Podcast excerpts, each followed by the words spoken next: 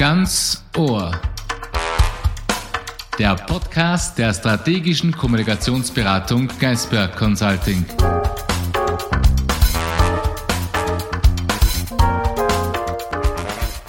Willkommen zum aktuellen Podcast Ganz Ohr. Wir haben uns heute das Thema Verschwörungstheorien ausgesucht. Wir, das sind unser Gast Marc Ellsberg, der bekannte Bestsellerautor, äh, Verena Nowotny, Partnerin bei Geistberg Consulting und mein Name ist Thomas Hoemer. Ich freue mich auf ein interessantes Gespräch und ich hoffe, dass wir mit heiler Haut aus diesem Gespräch wieder rauskommen. Marc, mir ist im Ohr oder im Kopf ein Roman von Joseph Heller, Catch 22. Da sitzt der Rosarian, die Hauptfigur, in einem amerikanischen Bomber, die bombardieren von Deutschen besetzte italienische Städte. Und er sagt, die sind hinter mir her, die wollen, mir, die wollen mich abschießen. Hat Usarian recht? Sind die hinter ihm her, die deutsche Flagge, die ihn abschießen will? Oder, oder, wie, wie, wie, oder wie interpretiert ihr die Realität? Ja, wunderbarer Roman. Ähm, sind sie hinter ihm her? Die Frage ist, ist, ähm, ist ja letztendlich, was hat er für ein Gefühl? Sind sie ihm hinter, dann ist es ganz egal, ob sie hinter ihm her sind oder nicht. Wenn er das Gefühl hat, dass sie hinter ihm her sind, sind sie hinter ihm her. Für ihn. Das ist ja das große Problem bei der, bei der ganzen Diskussion letztendlich. Ne?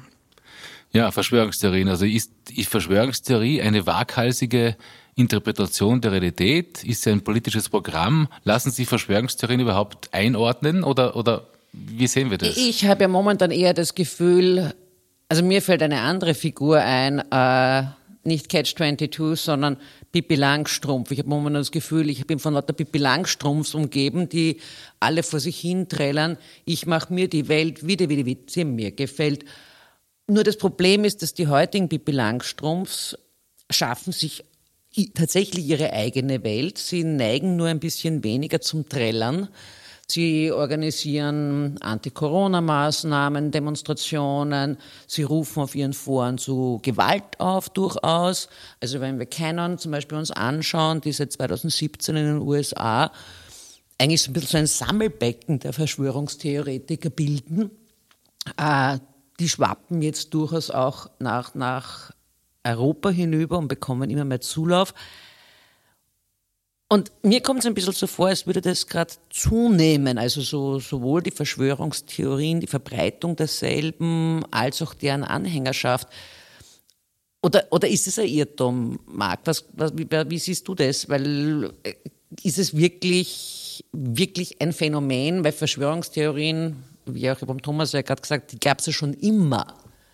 Also mein Gefühl ist, dass, dass aber das ist nur ein, ein, persönliches Gefühl oder ein Eindruck, dass wir es da mit einem ähnlichen Phänomen haben wie bei ganz vielen anderen ähm, Phänomenen der vergangenen Jahre, nämlich mit dem Aufkommen des Internets, mit, dem, mit der Möglichkeit, dass wahnsinnig viel Menschen miteinander kommunizieren können, die früher nicht miteinander kommuniziert haben und auch nach außen hin quasi kommunizieren können, dass plötzlich Dinge bekannter werden, die es immer schon gab, die aber bis dahin halt keine Stimme hatten in der Öffentlichkeit, sich auch weniger organisieren konnten, aber vor allem weniger Stimme hatten in der Öffentlichkeit.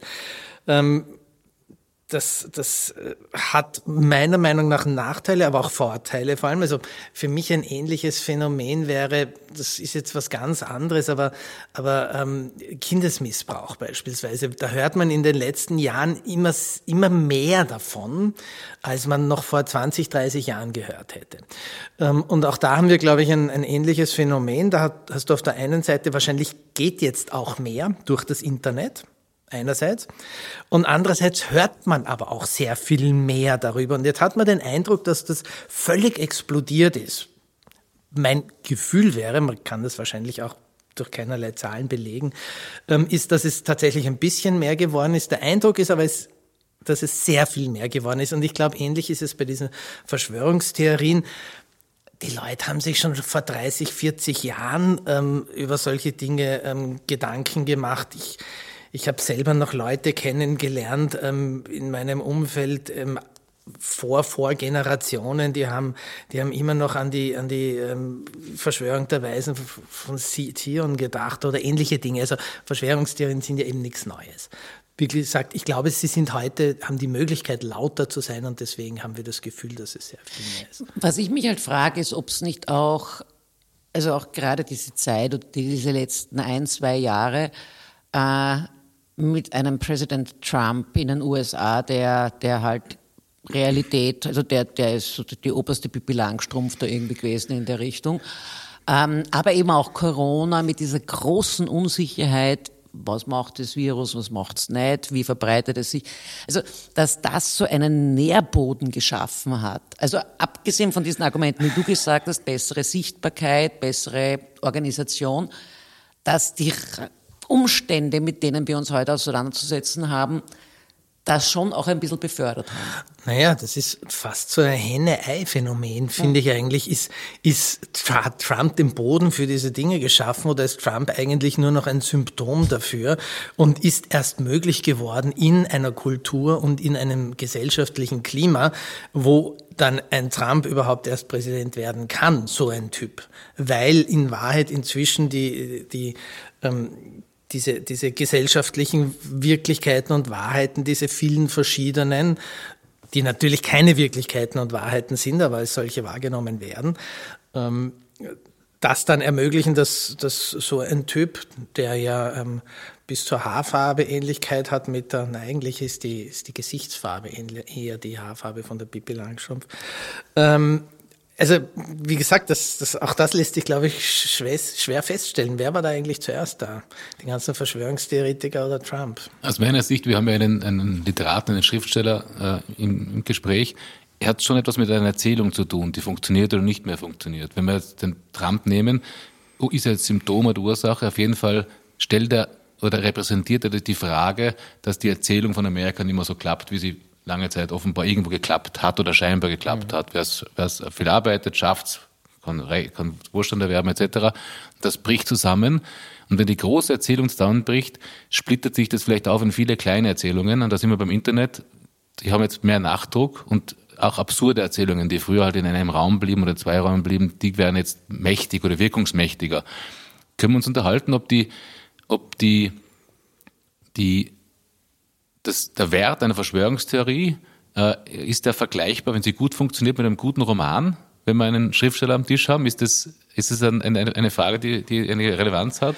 Also da, da waren jetzt gleich ein paar spannende Themen drinnen. Erstens einmal, also ich bin ja sowieso prädestiniert ein bisschen dafür, weil wenn man sich anschaut, die Bücher, die ich bis jetzt geschrieben habe, ähm, wurscht, ob das Blackout war, wo es Typen gibt, die im, die im Hintergrund irgendwie die, die ganze Welt abschalten wollen.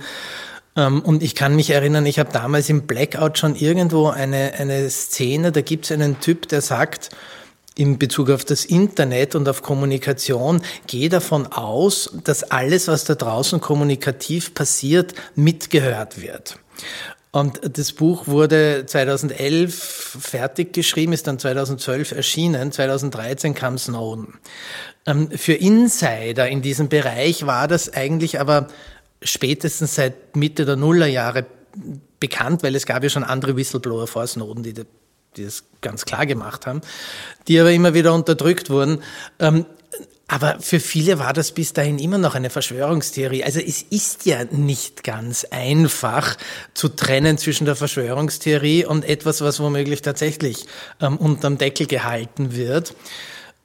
Ähnlich ähm, Helix, als ich Helix 2016 angefangen habe zu schreiben, kamen gerade diese, diese neuen gentechnischen ähm, ähm, Technologien, CRISPR und so in die, in die breitere Anwendung. Unter anderem wurde diskutiert, wird das wohl an menschlichen Zellen ausprobiert werden oder nicht, also an, an befruchteten Eizellen. Und schwuppdiwupps ähm, war schon soweit. Ne? Darf ich da kurz einhaken? Ich habe nämlich, also ich finde die Geschichte zum Beispiel auch so stark von den Canon-Anhängern.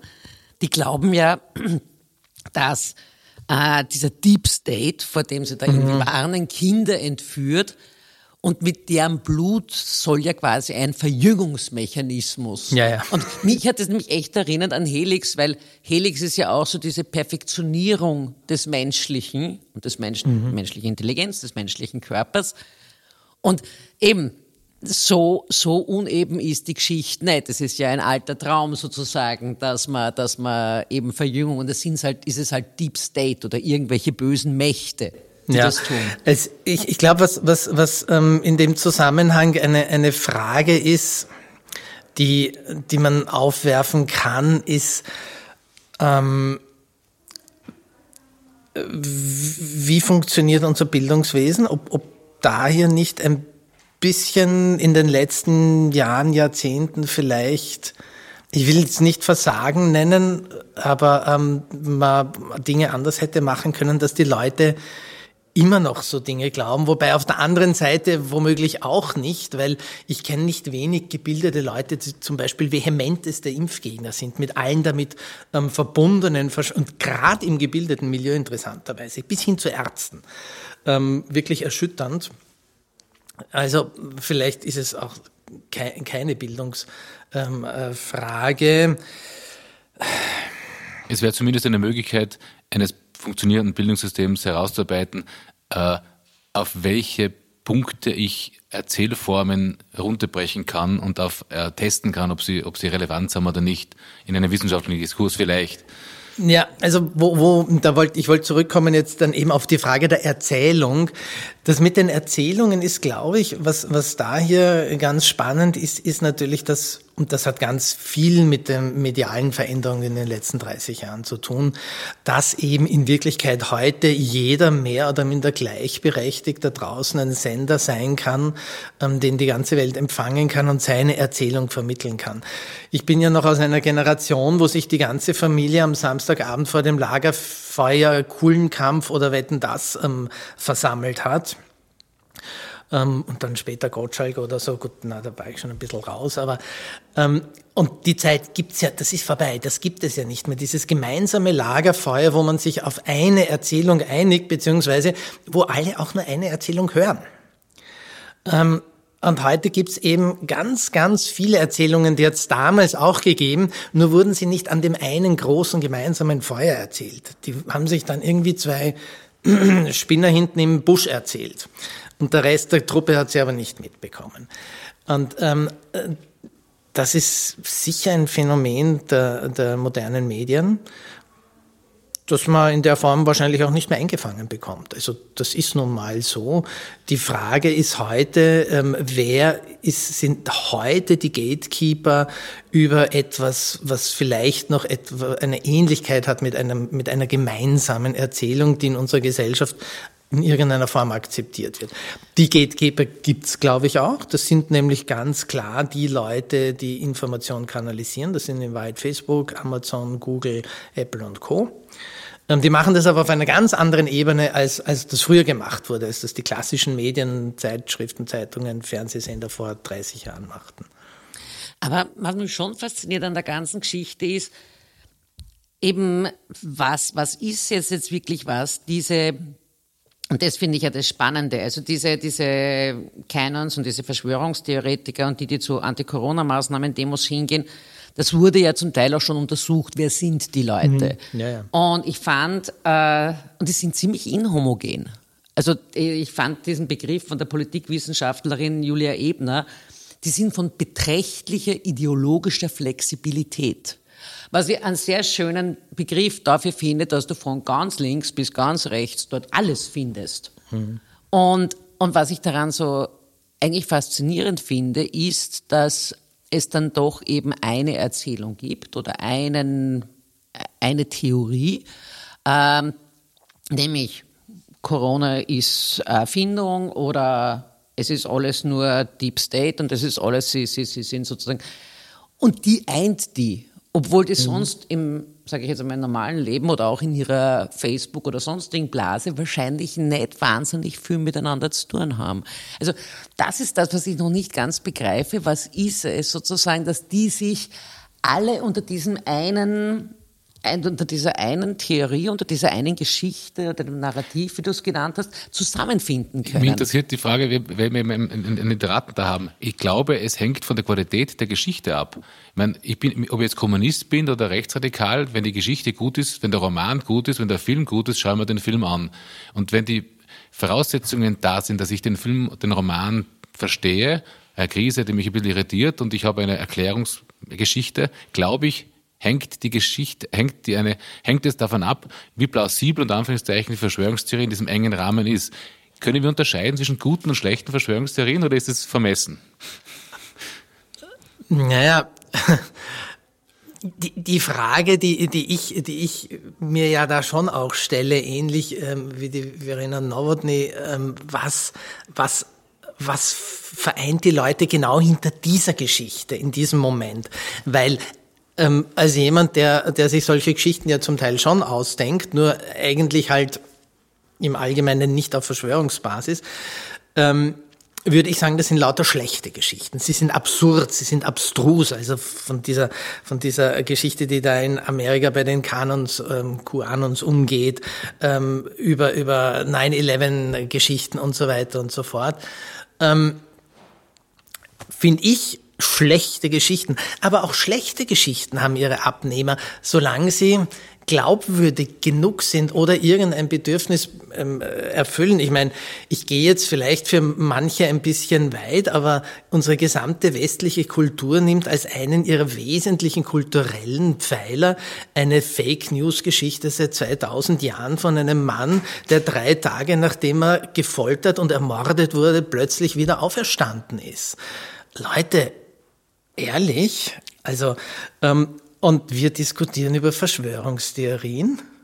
Also offensichtlich, wenn die Geschichte irgendein tiefes Bedürfnis, wonach auch immer stillt, ähm, befriedigt, ähm, wird sie geglaubt, so, so abstrus oder absurd sie klingen mag. Ist, ist es eine, eine psychologische Frage? Ja, ich hatte mal ein, ein Erlebnis mit meiner jüngeren Tochter, da waren wir auf einem Berg, ein, ein starkes Gewitter zog auf und wir haben uns wirklich gefürchtet, die Blitze schlugen neben uns ein und sie kam ganz nah zu mir und hat gesagt, erzähl mir bitte eine Geschichte. Also sie wollte so ein, heilsames Element. Ist das, was die Menschen suchen, psychologisch in einer Verschwörungstheorie, eine Art Heilung der Verunsicherung, des, der Zerrüttung, der mangelnden Sicht? Wir müssen, es, es, die Dinge existieren, wir brauchen eine Erklärung und, und eventuell auch eine Lösung, das, die davon abzubringen. Naja, Geschichten können verschiedene Funktionen haben. In, in, in erster Linie in der beschriebenen Situation kann das schlicht und einfach auch ähm, sein, lenk mich bitte ab von dem, weil ähm, ich will gerade keinen Blitz und Donner sehen und hören. Ähm, und das ist auch für, wenn das Kind am Abend nicht einschlafen will, weil unterm Bett das Monster lauern könnte, ähm, dass es ja im Übrigen tut, wissen wir alle. Eben. Ähm, Kann ich bestätigen. da, da, da möchte man, gute Nacht, ja. Also da, da, möchte man einfach zuerst einmal ähm, abgelenkt werden. Also das ist, das ist so, also das würde ich sogar vergleichen mit ähm, gerade jetzt beispielsweise in diesen Corona-Lockdown-Zeiten, wo man den ganzen Tag irgendwie daheim sitzt und ähm, sich überlegt, wenn man nicht äh, daheim sitzt und zwei Kinder in der, im Homeschooling hat und selber Homeoffice und eh völlig überfordert ist, ähm, aber wenn man gerade irgendwie ein bisschen Zeit hat, was, was macht man dann eigentlich? Ganz viele Leute sitzen jetzt da und tun auch nichts anderes als entweder irgendein Fernsehfilm schauen oder heutzutage in Wirklichkeit dauernd in Instagram oder Facebook zu scrollen, stundenlang, was ja auch nichts anderes ist als eine Geschichte. Es ist, es ist eine, eine Abfolge von lauter Minigeschichten, die sich auch zu einer Gesamterzählung irgendwie fügen, wenn auch einer manchmal etwas bizarren. Ähm, also es es ist Ablenkung, ganz, ganz viel auch Geschichten hören und, Gesch und auch Geschichten erzählen.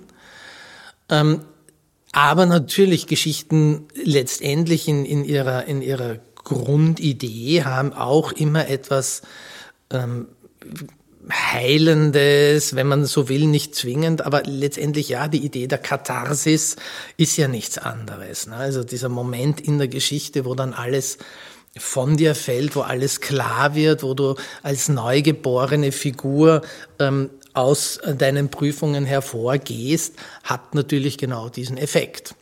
Aber nicht immer. Ja, weil wir, ich verstehe den Punkt, wenn wir über diese Verschwörungstheorien sprechen, die mit Corona und diesen amerikanischen Dingen zusammenhängen, sind das ja durchaus auch bösartige Dinge. Also die ja, sind ja wirklich, da kann man jetzt auch neutral dazu stehen, bösartige Ideen, bösartige Gedanken, die ja Schaden anrichten. Das heißt, wenn ich da etwas Heilsames suche, dann muss ich schon eine ziemlich negative Intention haben, mich da reinzubegeben. Nein, in, in, deren, in deren Köpfe ist das ja positiv. Das ist, das ist ja etwas, was man als, als Geschichtenerzähler, wenn man sich so mit der Theorie des Geschichtenerzählens auseinandersetzt, ähm, was, was jeder weiß, der, der Geschichten erzählt, der Romane schreibt, nimm deinen Bösen genauso ernst, wie deinen Helden oder deinen Guten, weil auch der hat seine Geschichte die erst dann einen wirklich guten Gegenspieler macht, wenn er nachvollziehbar ist, wenn du dich in ihn hineinversetzen äh, kannst, wenn er ein Mensch ist mit Motiven, äh, mit seinem eigenen Verständnis der Welt.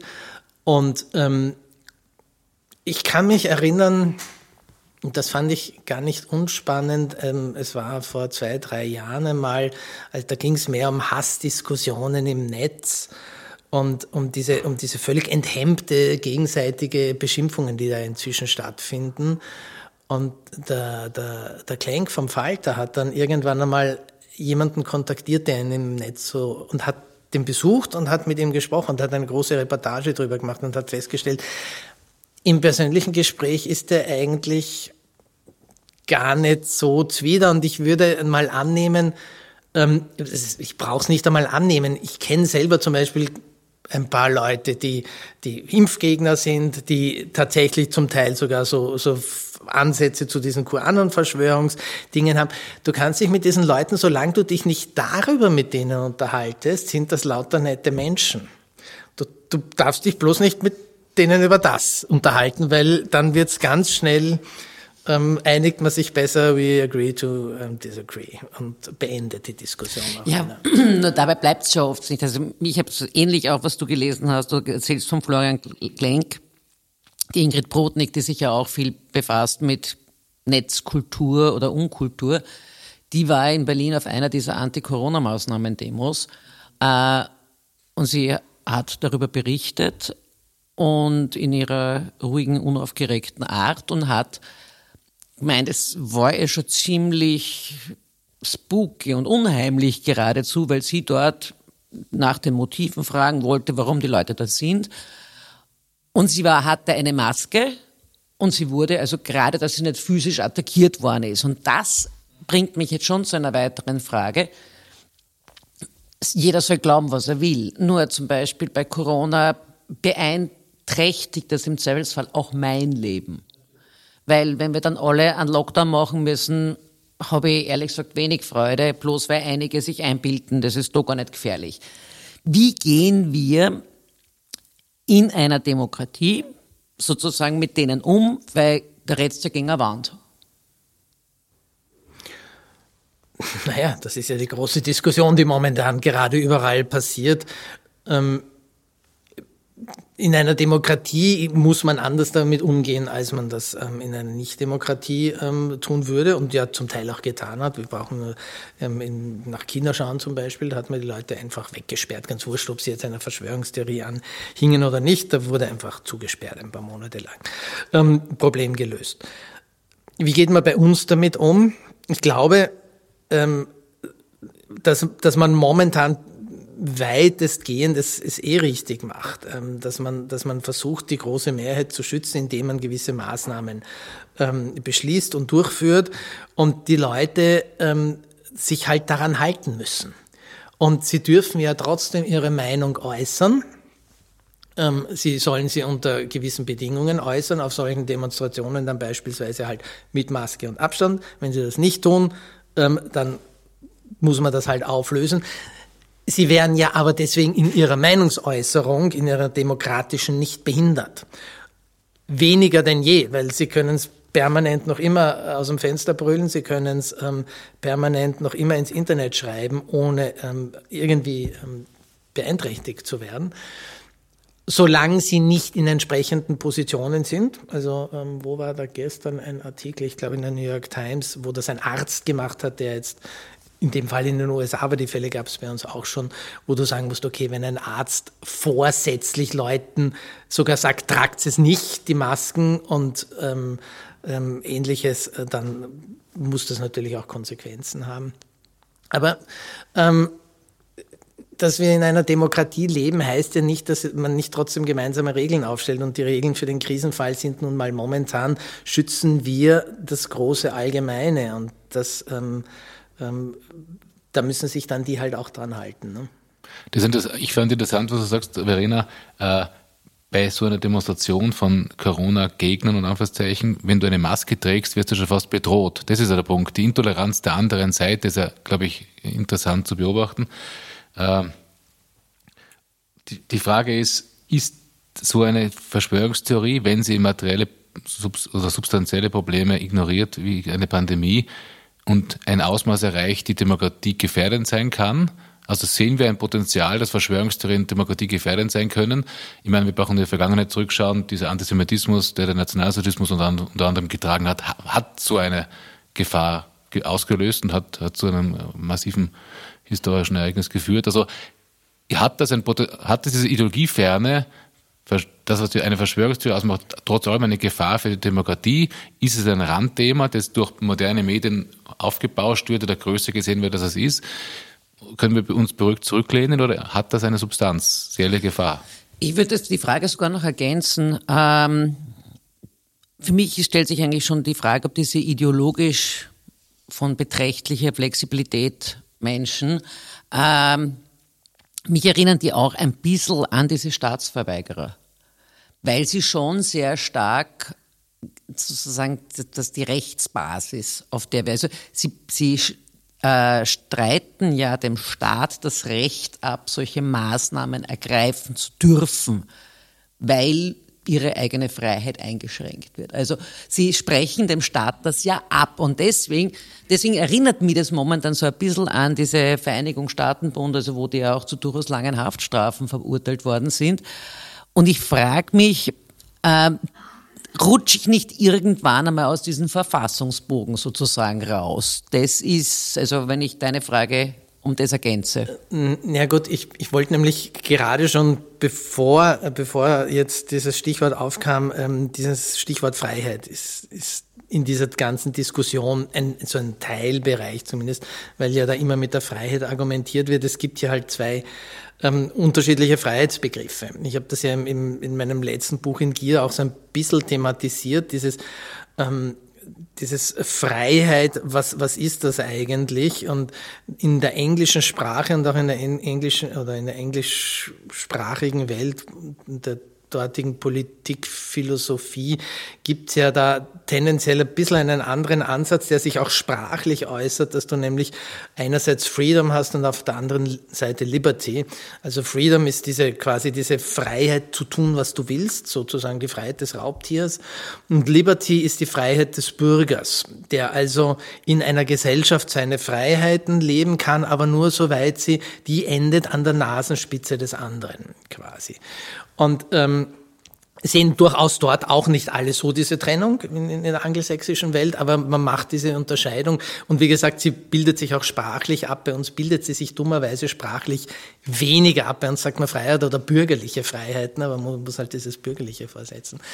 Ähm, und da hier hat man halt sehr, sehr viele Leute, ähm, die diesen Freiheitsbegriff anders verstehen. Wobei, wenn du mit so jemandem in eine Diskussion gehst, dann sagt der ja, er verteidigt genau die bürgerliche Freiheit, weil er ja dann sagt zum Beispiel, ähm, wir fahren unsere Wirtschaft gerade an die, an die Wand. Das ist ja eigentlich ein Schaden für, für das Allgemeine und nicht für jetzt nur mich und so. Also ähm, du kannst in diesen Diskussionen, das ist ja oft ein bisschen wie einen Pudding an die Wand nageln wollen relativ sinnlos beziehungsweise umkehrbar sogar.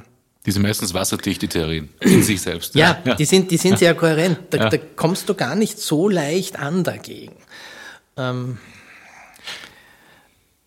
Die Frage ist, oder wenn ich jetzt unterbrochen habe, nein, nein, nein, zurück, wie kriegen wir die Menschen raus aus diesen Räumen, wo Elvis, wo John Lennon noch leben, wo Corona nicht existiert? Können wir da als, oder kann, können Sie da als Literat, der Geschichten macht, einen Ausweg bauen, liebe Leute, Elvis ist wirklich tot, John Lennon ist auch tot, er ehrt sich jetzt zum 40. Mal, es gibt Corona. Also wie holen wir mit äh, vielleicht einer alternativen Erzählung diese Menschen aus den wasserdichten Räumen ihrer, ihrer ideologiefernen, aber wasserdichten Erzählung ihrer Verschwörungstheorie. Gibt es eine Möglichkeit, dann muss man die einfach lassen. Sie haben angesprochen, ich habe auch äh, Bekannte, die fliegen mit Flugzeugen, das heißt, die hinterfragen nicht die Idee der Möglichkeit, dass Dinge fliegen können, aber die sind Impfgegner. Und wenn man sie darauf anspricht, ist das wasserdicht. Also da gibt es hunderttausend Argumente, die ich gar nicht kenne. Wie holen wir die Menschen raus aus diesen Räumen? Oder müssen wir sie drinnen lassen? Ähm, Oder soll man sie gar nicht missionarisch beeinflussen wollen? Ich, ich persönlich glaube, dass, es, dass man sie ruhig dort lassen kann, solange sie keine Gefahr für die Allgemeinheit werden. Ähm, das, ist, das ist ähnlich beispielsweise, ich habe das ja vorher schon, schon erwähnt, wie bei jemandem, der, der sehr, sehr gläubig ist, und ganz wurscht, ob das jetzt ein christlicher Glaube hat, man hat ja momentan in Europa gerne ein bisschen mehr die Diskussion, wenn es zum Beispiel ähm, ähm, Leute sind, die ähm, dem Islam glauben. Ähm, in Wahrheit haben wir aber auch christliche Fundamentalisten und speziell in den USA ist das ja ärgstens. Ähm, dort wird zum Teil gleichzeitig Kreationismus neben der Evolutionstheorie in den Schulen unterrichtet. Das ist ja grotesk. Ähm, aber solange sowas nicht ähm, den, den, den Grund unserer unser, unseres gemeinsamen Zusammenlebens äh, verlässt, was, was bei uns in westlichen Demokratien eine Verfassung, ein Grundgesetz, was immer, je nach Land, ist, sollen sie in, in Herrschaftsnamen glauben, was sie wollen? Sollen sie, sollen sie glauben, dass ein Mensch nach drei Tagen wieder aufgestanden ist? Sollen sie glauben, dass ich weiß nicht, was für komische Menschen im Untergrund ähm, machen mit irgendwelchen Kindern, solange es nicht eben ähm, dazu führt, dass sie, dass sie ähm, eben den Staat und unser, unser, unser Gemeinschaftsleben in Frage stellen oder womöglich sogar umstürzen wollen. Weil die Erfahrung zeigt inzwischen, du kriegst sie nicht wirklich aus dieser Welt heraus habe ich noch nie bei jemandem erlebt. Vielleicht ganz vereinzelt bei, vielleicht durch paradoxe Interventionen in irgendeiner Form, müsste man Psychologen fragen. Ähm, oder, ich meine, was, was ich ja gerade jetzt momentan bei den Corona-Leugnern mal interessant fände, wenn man nicht das Risiko hätte, dass man, dass man dann dass man dann wieder ein paar Patienten mehr hat. Ich würde zu Corona-Leugner momentan einfach bitten, geht's jetzt in das Altersheim oder in die Altersheime in der Steiermark beispielsweise, wo eh schon alle Patienten krank sind und alles Personal, könnt ihr bitte dort jetzt einmal aushelfen gehen. Ähm, weil es ist eh alles eine Geschichte, euch kann nichts passieren, macht es bitte, weil uns fehlen die Leute. Mhm. Sowas vielleicht. Das Problem ist nur, dann habe ich 20 neue Kranke ähm, die ich auch wieder behandeln muss. Die auch alles Zeug zum Superspreader dann die haben. alles Zeug zum Superspreader haben. Naja, und das Fatale ist ja dann, ähm, dann dass wir, dass wir ja auch das Phänomen haben, von den Leuten, die krank wären, die ganz überwiegende Zahl hat Grippesymptome und dann sagen die dir, na siehst ich hab's gehabt, ich war krank wie eine Grippe und jetzt bin ich wieder gesund. Also wo ist das Problem? Beziehungsweise wenn die wirklich in dieses Altersheim gehen, wird wahrscheinlich irgendeine finstere Macht sie mit irgendwas infiziert haben, damit es in der Öffentlichkeit so aussieht, als hätten sie wieder was bekommen. Das ist glaube ich der Punkt. Also ich, ich ja, ja, du, ja. Du, man schafft diese Erzählungen sich immer so hinzudrehen, ähm, es funktioniert. wie, wie, wie man es möchte. Das, also Pippi Langstrumpf. Das, das Ganze hat, ist, ja, ist ja alles äh, nett und schick. Ähm, also ich denke mal, Demokratien können die schon gut aushalten, solange sie nicht an der Macht sind. Natürlich. Also ja. das Ganze beginnt äh, zu brechen, sozusagen diese gemütliche Toleranz. Na, wir halten die bei Wahnsinnigen schon aus, jetzt sehr salopp formuliert. Mhm. Ähm, solange die halt nicht an, an, den entscheidenden Hebeln sitzen, weil auch in Corona hat sich gezeigt, ein, ein äh, ich möchte jetzt Boris Johnson nicht als Verschwörungstheoretiker hinstellen, aber sicherlich einer, der mit Corona definitiv anders umgegangen ist als ein Gutteil, also der sich eher in die Trumpsche äh, und Bolsonaro-Ecke eingegliedert hat, was den Umgang mit Corona anbelangte. Ähm, das hat gravierende Auswirkungen auf eine gesamte Bevölkerung gehabt und auch auf eine Sterblichkeit in, den, in Großbritannien, wie wir alle wissen. Natürlich. Äh, also da wird es dann Jetzt ist er aber demokratisch gewählt. Also ich habe jetzt keine Chance sozusagen, dass ich jetzt den Herrn Boris Johnson leider, also dadurch immer dann als Staatsbürger beginnt es ein bisschen schwer zu werden, wie gehe ich damit um? Wobei ich als ich, ich ja da fast größere Sorge habe. Natürlich ist es, und ich kann in einen Johnson nicht hineinschauen. Meine Unterstellung und Vermute wäre aber, Vermutung wäre aber, der ist kein Verschwörungstheoretiker, nicht einmal ein Leugner oder sonst was. Der ist schlicht und einfach ein, ein, ein populistischer Opportunist gewesen. Und der hat gesehen, also ein, ein großer Teil seines Elektorats ähm, ist zwar auf der einen Seite besorgt wegen der Krankheit, auf der anderen Seite besorgt wegen der Wirtschaft. Und in Wahrheit die Wirtschaft war, war die größere Sorge. Deswegen hat man das versucht, möglich. Im Übrigen nicht der einzige, ähm, ist bei uns nicht anders gewesen in Österreich. Stichwort Ischgl und andere. Ähm, während ähm, beim Trump bin ich mir da nicht ganz so sicher, ob der nicht wirklich so ein bisschen so Dinge glaubt, die er da von sich gibt. Ähm, mir machen aber fast mehr Sorgen eben die Populisten, die diese Strömungen ausnützen und an der Macht sind, als die, die wirklich in der, an der Macht sind. Weil selbst wenn du so einen Spinner an der Macht hast, in einer halbwegs funktionierenden Demokratie verschwindet der wieder, wie wir jetzt bei Trump gesehen haben. Während ein geschickter Populist das ausnutzen kann und bleibt der macht es dann geschickter. Der erklärt uns dann halt, ja, meinetwegen, ähm, dass das im Sommer eingeschleppt wir, wurde wieder von, von den ähm, Leuten, die im Ausland waren, weil bei uns war ja schon wieder alles in Ordnung. Also das finde ich, finde ich schwieriger und kritischer und als, als, ähm, als wenn da wirklich ein Irrer sitzt, der ähm, in einem demokratischen Rahmen ich meine, es gibt andere Beispiele aus den letzten Jahrzehnten, ähm, wo du irre von Gaddafi bis zu sonst wem an, an, aber das waren keine demokratischen Kontexte, in denen die daheim waren. Also es ist eigentlich so dieses schleichende Unterwandern sozusagen, mhm. dass, dass, dass du es ansprichst, dass, und damit eben dieses Spielen, dieses Aufgreifen vielleicht von Bits and Pieces oder auch ein bisschen neue Theorien basteln, mhm. ähm, was, was ich in dem Zusammenhang immer, immer wieder, ähm, und da sind wir wieder ein bisschen bei, bei diesem Thema Bildung, das, das vorher kurz auftauchte, schon wichtig fände, ähm, und was immer schwieriger äh, wird, ist, wo habe ich denn eigentlich meine Informationen her? Wo, wo finde ich mir die Geschichten, die ich mir selber erzähle für mein Leben, für meinen Lebensentwurf, da für meine Weltkonstruktion? Ähm, das, was man halt ähm, Medienkompetenz nennt heute. Und das ist wichtiger denn je. Ähm, woher beziehe ich meine Informationen? Wie validiere ich das, was ich da mitgeteilt bekomme? Von wem? Es fängt aber in Wahrheit früher an, weil ähm, wir alle kennen das Phänomen des Bestätigungsfehlers, dass die meisten von uns ja nicht nach Wahrheit suchen, um sich dann ein Bild von der Welt zu machen, sondern umgekehrt ihr Bild von der Welt haben und dann die Informationen suchen, die dieses Bild bestätigen.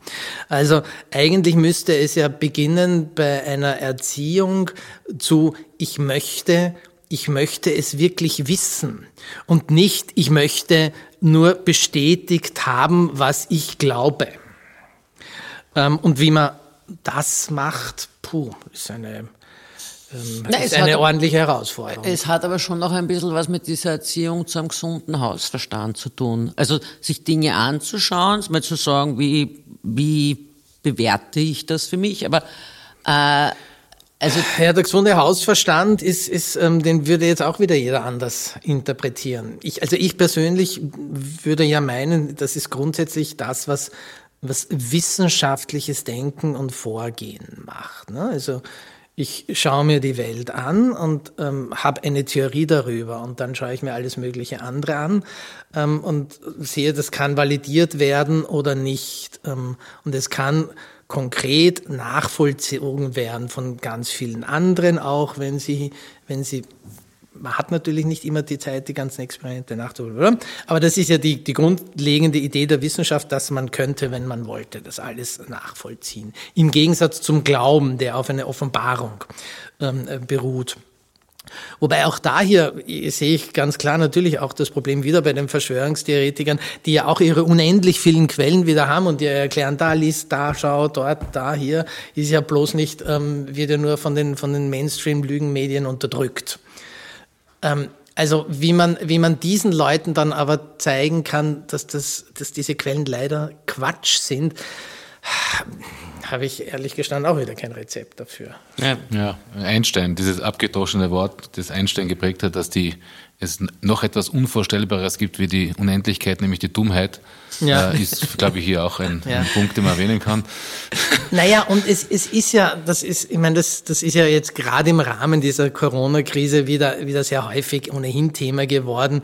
Ähm, dass die Leute oft nicht verstehen, was wissenschaftliches Denken und Herangehen bedeutet und dass auch die Wissenschaft natürlich irren kann in ihrer Annahme. Ich habe ähm, eh gerade vorher schon erwähnten in meinem vorigen Buch in Gier, da sind diese diese mathematischen Modelle. Es ist eine sehr faszinierende Geschichte eigentlich, wenn man sich das anschaut, dass es ökonomische Modelle gibt, die seit 70 Jahren oder in Wahrheit, wenn man noch länger zurückgeht, seit 300 Jahren die Basis unserer Ökonomie, Ökonomik und ökonomischen ähm, Ideen äh, bilden, dass da ein, ein, ein konzeptueller und ein Rechenfehler drinnen ist.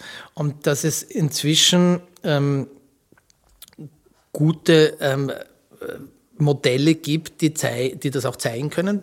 Das kann man rechnen. Das ist nicht irgendwelche ähm, Wünsche, Ideologien oder sonst was. Das kann man rechnen. Die Physik weiß das auch seit 140 Jahren und entsprechend müssten ähm, ökonomische Modelle eigentlich angepasst werden. Ähm, das haben auch Leute immer wieder versucht über die Jahrzehnte, wurden aber von dem dominierenden auch Lehrsystem in der Wissenschaft ähm, immer wieder lächerlich gemacht, so frei nach Gandhi zuerst ähm, ignorieren sie dich, dann machen sie dich lächerlich oder lachen über dich, dann bekämpfen sie dich und am Schluss gewinnst du. Aber das zuerst einmal ähm, wehrt sich natürlich ein, ein, ein Betrieb. Und das ist, das ist, also, ähm, aber in der Wissenschaft so, das ist auch in Ordnung, ist halt wieder, wenn dieser Prozess Jahrzehnte dauert oder Jahrhunderte. Ähm, und dieses Missverständnis über das, was, was Wissenschaft manchmal leider auch falsch machen kann oder übersieht oder so, das ist natürlich Riesenfutter dann für die Verschwörungstheoretiker, wenn, wenn sie sagen können, da, da haben sie ja auch irgendwie 30 Jahre lang falsch und so. Man muss, ich glaube, ein Thema ist auch, das jetzt nicht besprochen ist, Vertrauen. Im Prinzip geht es auch darum, Vertrauen herzustellen in, in, in derartige Systeme wie Aufklärung, Wissenschaft etc eine Vertrauen, die verknüpft ist mit einem gewissen hellen Elementen. Wir müssen langsam zum Schluss kommen. Äh, bitte. Da würde ich aber gern nochmal einhaken, weil da kommen wir ganz äh, zurück zu dem, zu etwas, was Sie ganz am Anfang gesagt haben. Und ich glaube, auch das ist eine, ein großer Quell dessen, was wir momentan erleben, wenn könnte vielleicht auch ein Teil der Lösung sein. Ähm, da war die Rede vom amerikanischen Traum zwar vor allem, Tellerwäscher zum Millionär, der in Wahrheit nie so existiert hat, aber er war eine Erzählung, ähm, der bis zu einem gewissen Grad eine Zeit lang sogar ein bisschen, tatsächlich ein bisschen besser möglich war, nämlich nach dem Zweiten Weltkrieg ein paar Jahrzehnte lang. Ähm, und es ja tatsächlich so ist, dass in den USA, aber auch in Europa wir ähm, die sozialen Verhältnisse tatsächlich immer sch schlechter werden. Der Gap zwischen, zwischen einer ganz kleinen, superreichen Elite und einem großen Teil der Bevölkerung, die zumindest Einkommen und Vermögensstagnation, wenn nicht Verlust hat, Realita in den letzten Jahrzehnten. Das führt natürlich zu einer zunehmenden Verunsicherung, ähm, auch Unzufriedenheit und eben, und da sind wir beim Vertrauen, zu immer weniger Vertrauen in dieses System, das uns was versprochen hat und es nicht mehr halten kann. Also die, alle Studien zeigen, dass, dass die heute 20-Jährigen die erste Generation sein wird, die nicht reicher sein werden als ihre Eltern, zumindest in der breiten Masse.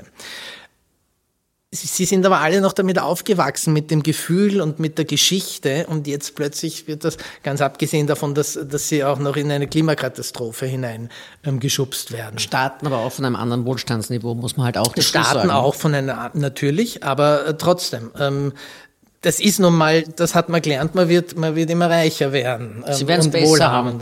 Und, und das erschüttert das Vertrauen ins System und dann suche ich mir vielleicht andere Erzählungen Ich glaube, das ist ein guter Punkt. Du musst kein Marxist sein, um äh, herauszufinden, dass es gewisse ökonomische Grundlagen braucht, wo sich Menschen halbwegs wohlfühlen können und auch daran glauben können, dass sie eine Zukunft haben, die besser wird oder zumindest angenehm ist. Wenn das wegfällt, stürzen wir in die Schluchten, wo dann die Blüten der Verschwörungstheorien wachsen, sage ich jetzt mal etwas pathetisch. Äh, als abschließende Frage, würde mich interessieren, äh, an welchen Texten schreiben Sie jetzt? Gibt es eine neue Verschwörungstheorie oder ist das noch ein Geheimnis, was auch okay wäre?